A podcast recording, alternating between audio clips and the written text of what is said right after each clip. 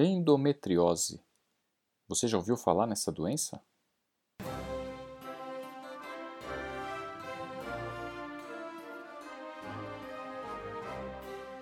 Eu sou Sérgio Gonçalves, médico especialista em fertilidade, e você está no Fertcast, podcast sobre reprodução humana.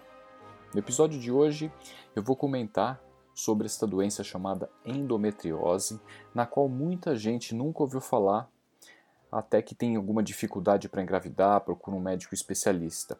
Então vamos entender o que é endometriose, quando ela deve ser pesquisada e quais as implicações que ela pode ter sobre a vida da mulher e sobre a capacidade reprodutiva da mulher.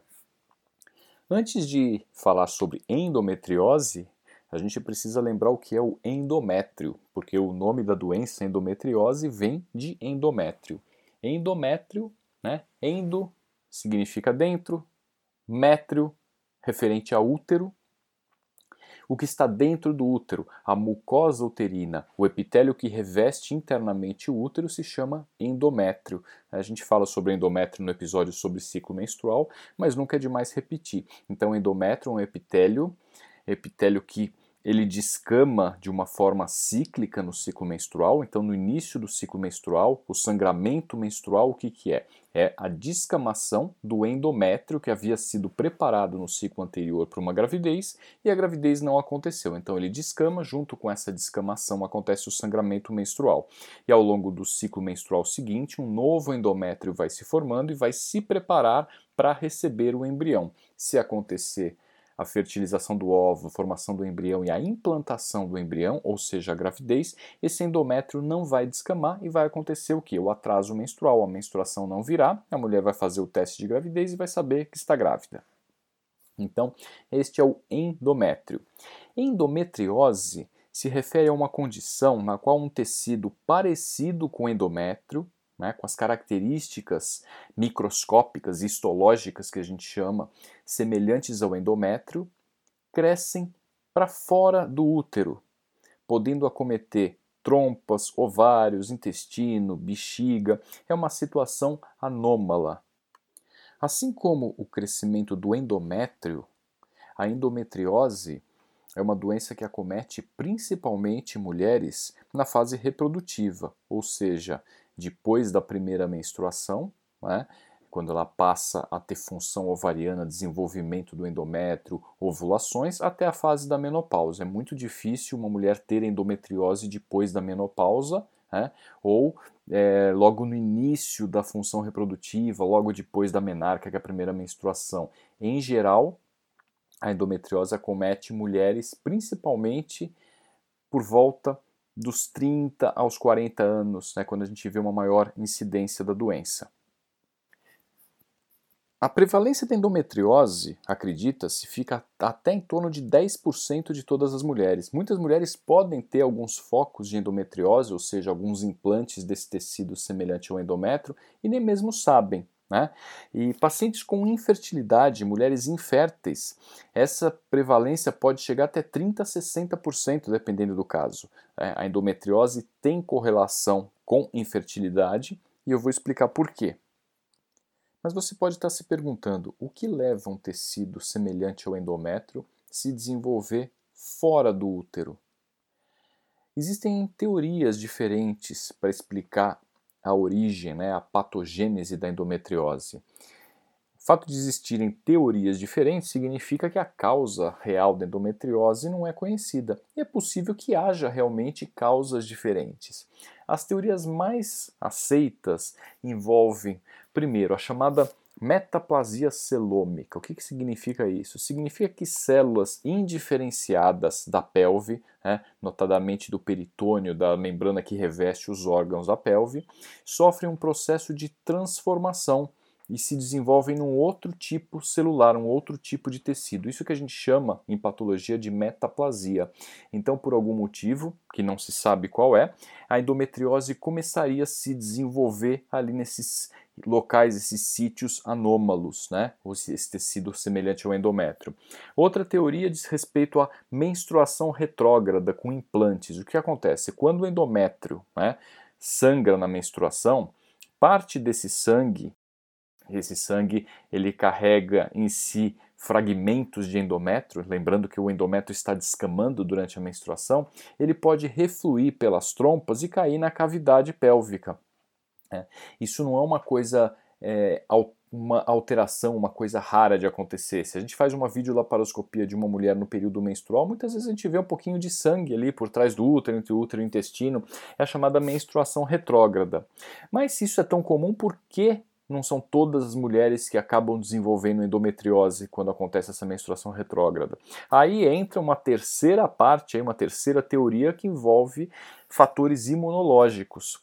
De repente, o sistema imunológico que deveria limpar esses, essas células endometriais né, que refluem pela menstruação retrógrada, o sistema imunológico ele pode estar ineficiente em relação a essa função e essas células acabam se implantando e levando ao desenvolvimento da doença. Um lugar muito frequente de endometriose é justamente no que a gente chama de escavação reto-uterina ou fundo de saco posterior, que é justamente o espaço que fica entre o útero e o reto, que muitas vezes a gente vê nódulos, implantes, muita aderência nessa região, que é, é para onde o sangue menstrual, né, é, da, dessa menstruação retrógrada, ele é onde se acumula quando acontece esse sangramento, essa menstruação. Então é uma teoria também que pode explicar. Né?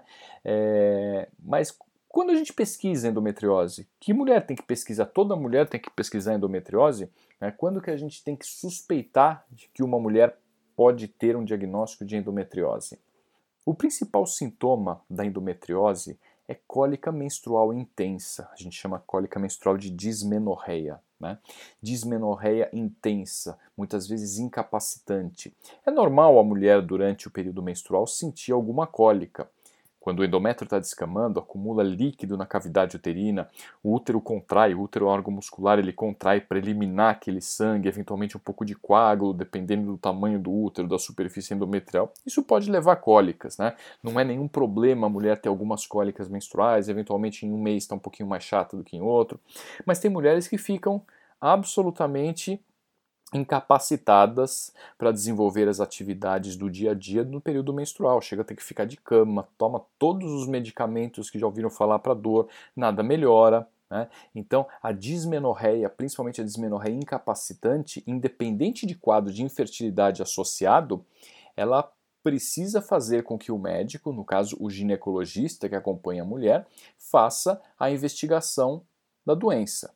Né? Existem às vezes meninas jovens, eu falei que a, a, prevalência acontece principalmente depois dos 30 anos, notadamente entre os 30 e os 35, que é o ápice né, de diagnóstico, mas meninas mais jovens, de 20, 22, 25 anos, muitas vezes têm muita cólica e a endometriose precisa ser investigada.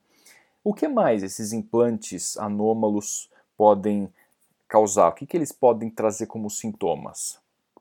Os sintomas podem depender, e geralmente dependem, do local da endometriose, o local acometido pela endometriose. Nem toda mulher com endometriose tem implante no mesmo lugar. Eu falei já do chamado fundo de saco posterior, né, por trás do útero, ali, a escavação reto-uterina, um lugar muito frequente de focos de endometriose, mas tem mulheres que têm endometriose, por exemplo, acometendo as trompas, os ovários, né, os cistos de endometriose no ovário, que a gente costuma chamar de endometriomas. A endometriose pode acometer a bexiga, às vezes até invadir a bexiga, pode invadir intestino, o sigmoide, o reto, né, que são a porção final aí do, do intestino grosso. E dependendo do grau de invasão, por exemplo, invasão da bexiga, invasão do intestino, pode fazer com que a mulher tenha, durante o período menstrual, sintomas intensos intestinais ou urinários. Então, dor para urinar, eventualmente sangramento na urina durante a menstruação, dificuldade para evacuar, evacuação muito dolorosa, eventualmente com sangue também nas fezes durante a menstruação. Tudo isso tem que fazer o médico pensar na possibilidade de endometriose. A região onde a endometriose costuma afetar, né, essa parte por trás do útero, que pode acometer também o que a gente chama de septo reto vaginal, que é a parede né, que separa o reto da vagina, muitas vezes ela está infiltrada com nódulos. Isso é muito dolorido. E o que, que a paciente muitas vezes se queixa? É a chamada dispareunia de profundidade. O que é dispareunia? É dor à relação sexual Por que de profundidade? Porque é diferente da dispareunia de penetração. Né?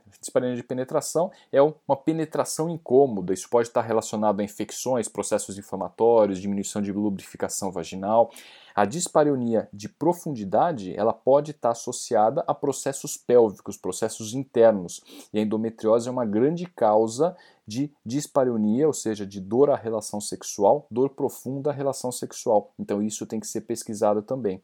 Existem casos que o a endometriose é tão intensa, né, ou os focos são múltiplos e a mulher tem sintomas não apenas no período menstrual, mas ela tem o que a gente chama de dor pélvica crônica. A dor melhora e piora. É pior no período menstrual, evidentemente, mas ela pode ter dor todos os dias, o dia todo, e a qualidade de vida acaba sendo péssima. E isso, né, essa investigação e tratamento são indicados independente do desejo reprodutivo. Então, a dor pélvica crônica, menstruação muito dolorosa, alteração intestinal ou urinária cíclica, a dispareunia, ou seja, dor à relação sexual, dor profunda à relação sexual, todos esses são sintomas que sugerem o quadro de endometriose. Mas é importante dizer o seguinte: nem sempre a intensidade do sintoma tem relação direta com o grau da doença. Existem mulheres que têm graus leves de endometriose, ou seja, alguns implantes somente ali na cavidade, né, na pelve, e tem muito sintoma, e tem mulheres que têm quadro de endometriose profunda, né, que são essas endometrioses que acometem intestino, septo reto vaginal, às vezes ovário, e elas praticamente não têm muito sintoma, têm poucos sintomas. Então, é, não dá para a gente dizer, olha, se o sintoma é fraco, a endometriose também é leve. Né? Essa relação pode não ser verdadeira. É importante fazer uma investigação, né, uma história clínica. Isso quem faz é o médico ginecologista. Às vezes acontece no consultório, a gente, como especialista em reprodução humana, de ter que fazer essa anamnese, essa história clínica mais detalhada e acabar fazendo o diagnóstico durante a investigação do quadro de infertilidade. Mas os ginecologistas eles têm formação e devem fazer uma pesquisa, né, uma história detalhada, para ver se nas características do ciclo menstrual, eventualmente de dor, o exame físico, o toque vaginal é fundamental para o diagnóstico. O ginecologista tem total condição, portanto, de fazer esse diagnóstico ou de pelo menos suspeitar desse diagnóstico de endometriose. Ok?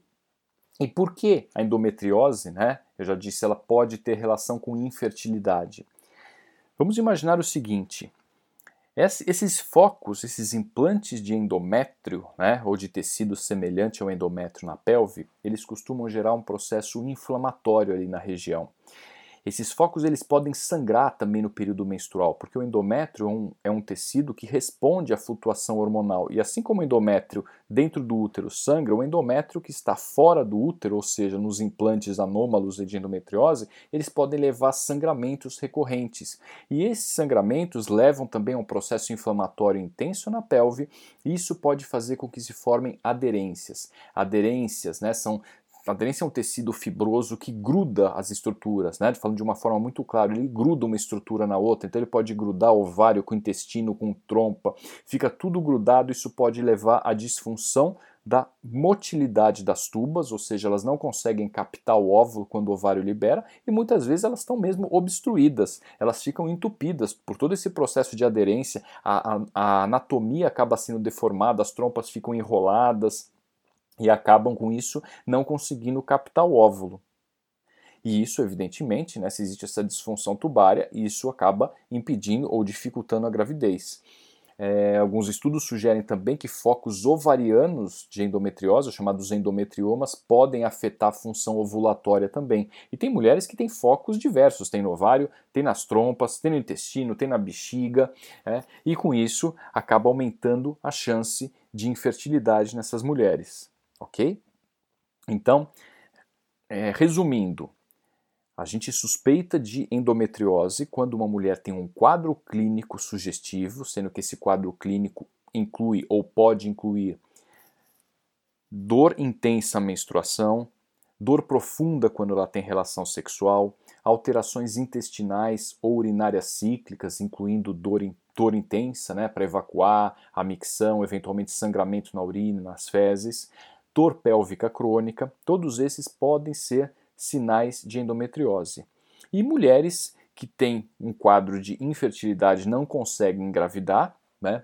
Muitas vezes é, se a gente for pesquisar, for detalhar bem a história clínica, a gente percebe que ela pode ter alguns desses sintomas. Nem sempre os sintomas são intensos. E é aí que às vezes acontece do ginecologista achar que está tudo bem, porque ela fala que tem um pouquinho de cólica, mas quando a gente vai fazer um exame mais detalhado, um toque vaginal, vai caracterizar melhor essa dor, quando ela tem relação. A relação acontece quando? É de profundidade? É, mas como em que toda relação, não, só depende da posição, a paciente diz. Lógico, dependendo da posição, a penetração é mais profunda e aí pode levar dor. Então, às vezes, a gente acaba suspeitando, é, os sintomas não são tão intensos, mas como existe a infertilidade, a gente acaba suspeitando que ela possa ter também o diagnóstico de infertilidade. A gente vai fazer os exames né, da investigação básica do casal e vamos incluir alguns exames para investigar a endometriose.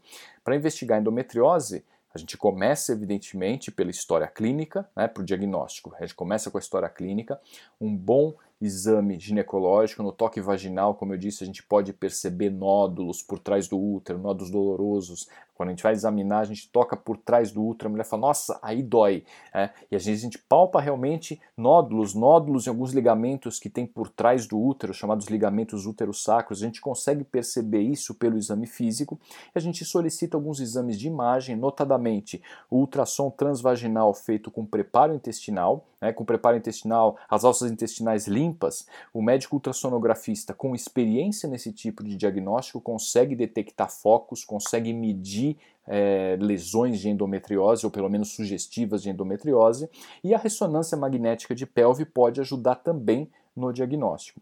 Hoje em dia a gente acaba fazendo esse diagnóstico muito então pelo história clínica, exame físico, esse exame de imagem, ultrassom transvaginal com preparo intestinal, aliado à ressonância magnética. Existem alguns marcadores inespecíficos que podem ser solicitados também, entre eles o CA125 dosado durante a menstruação. O CA125 é um marcador que aumenta muito em câncer de ovário, mas em qualquer processo que leve à inflamação do peritônio, que é essa membrana que reveste a cavidade abdominal, é, e a endometriose é uma delas, é, o CA125 pode vir um pouco aumentado. Então, às vezes, a gente solicita também né, para para complementar essa investigação. Diagnóstico de certeza de endometriose ele é anatomopatológico. A gente precisa indicar uma cirurgia, uma videolaparoscopia, ver as lesões sugestivas de endometriose e ressecar essas lesões ou fazer uma biópsia, tirar parte dessas lesões e mandar para estudo anatomopatológico. O anatomopatológico que vai realmente avaliar o aspecto dessas lesões e vai dizer, olha, essa lesão é uma lesão sugestiva de endometriose, né, compatível com endometriose, e a gente confirma o diagnóstico, ok? Então é isso, falamos sobre o que é a endometriose, né, os locais que podem estar acometidos por endometriose, eu acabei nem mencionando, existem formas raras de endometriose que podem acometer locais distantes. Existe endometriose descrita, por exemplo, em fígado, em pulmão, em locais bem distantes né, da cavidade pélvica. Né? O fígado não está tão distante assim, mas pulmão tá. Tem caso descrito até de endometriose no olho, para vocês terem uma ideia. Né? Então a gente fala, poxa, e o olho evidentemente não explica a menstruação retrógrada, mas é, de repente essa teoria teoria da metaplasia, a, a, a vigilância imunológica, enfim, é, tudo isso pode levar a sítios bem anômalos de endometriose, ok? É, e em relação ao implante direto, né, isso é interessante também, existem situações, é um, um dos locais tem uma certa frequência de, de implante de endometriose, é endometriose em cicatriz né, principalmente cicatriz de cesárea. Tem mulheres que nem têm um quadro de endometriose pélvica, não tem todos esses sintomas, mas depois de uma cirurgia em que o útero é aberto, como por exemplo uma cesárea, eventualmente uma miomectomia, né, retirada de miomas, mas é mais frequente em cesárea, ela desenvolve na cicatriz um nódulo, um nódulo endurecido, doloroso, que no período menstrual ele cresce, fica arroxeado, eventualmente até sangra. Né? E isso é muito sugestivo de que é um implante direto de células do endométrio, né? durante a cirurgia, evidentemente na cesárea o útero é aberto, essas células estão, são expostas, então é, existe isso, a endometriose de parede intestinal. Às vezes é o único foco que ela tem, a endometriose de parede, a cirurgia é relativamente simples, né? esse foco vai ser ressecado, mas é interessante citar também que existe, ok? E em relação a tratamento de endometriose, tratamento clínico, tratamento cirúrgico, tratar ou não tratar endometriose para a mulher que está tentando engravidar e vai fazer uma fertilização in vitro eventualmente, isso vai ser um tema, um assunto de um outro episódio, né? Porque é, vocês vão ver que o tratamento de endometriose ele é um pouco controverso em relação a quem vai fazer um tratamento de fertilização. Todas as mulheres precisam se submeter a uma cirurgia antes do tratamento? ninguém deve fazer cirurgia antes do tratamento, né? então existem situações nas quais a cirurgia é indicada e tem situações nas quais a gente acaba optando por fazer primeiro o tratamento, ok? Mas por hoje tá bom, né? Falamos sobre o diagnóstico, o que é endometriose, o diagnóstico e os sintomas. Então, se você tem algum desses sintomas, é, ou conhece alguém que tem esses sintomas e de repente nunca ouviu, nunca tinha ouvido falar de endometriose, importante conversar com o seu médico. A endometriose deve ser pesquisada, eu posso ter endometriose, a endometriose pode estar atrapalhando na minha tentativa de gravidez. É muito importante conversar com o médico e o ginecologista tem total condições de chegar, de fazer esse diagnóstico, de suspeitar o diagnóstico e pedir os exames para fazer o diagnóstico e eventualmente prescrever um tratamento ok? Se você quiser saber mais alguma coisa, tiver alguma dúvida sobre endometriose ou sobre qualquer outro assunto relativo à reprodução humana, pode escrever para a gente. O e-mail é médicos@viventre.com.br. Um abraço e até o próximo.